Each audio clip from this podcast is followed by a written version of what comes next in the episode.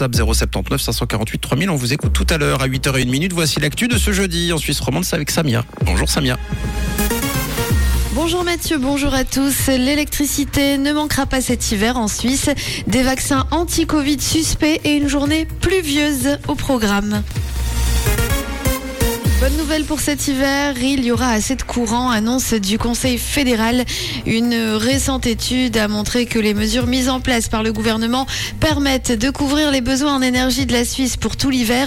La sécurité d'approvisionnement en électricité est donc garantie, mais des pénuries ne sont pas pour autant exclues. Rappelons que la réserve hydroélectrique permet de conserver de l'énergie à la fin de l'hiver. D'autres mesures comme l'augmentation des capacités du réseau de transport d'électricité ou encore l'abaissement temporaire des débits résiduels renforcent l'approvisionnement durant l'hiver, sans oublier les petits gestes d'économie d'électricité de chacun. Euh, des bulles d'air découvertes dans les vaccins anti-Covid. Certains euh, centres de vaccination ont signalé à Swissmedic qu'ils avaient observé de petites bulles lors de la préparation du vaccin contre le Covid-19 Corminati bivalent original Omicron BA1. Il s'agit du nouveau vaccin bivalent élaboré par Pfizer BioNTech destiné à Omicron et ses variants. Du coup, toutes les seringues doivent faire l'objet d'un contrôle visuel avant l'injection à titre de précaution. Médicaments, le Conseil fédéral préconise la remise d'antibiotiques à l'unité. Euh, cette pratique permettrait de réduire les résistances aux antibiotiques, euh, puisque l'utilisation excessive ou inappropriée d'antibiotiques contribue à l'apparition de bactéries résistantes.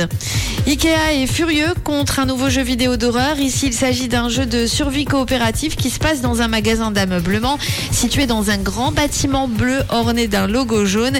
Les avocats d'Ikea ont donc envoyé un courrier au créateur du jeu qui aurait été sommé de le changer et d'y retirer tous les éléments associés au magasin Ikea sous 10 jours, sous peine de poursuite.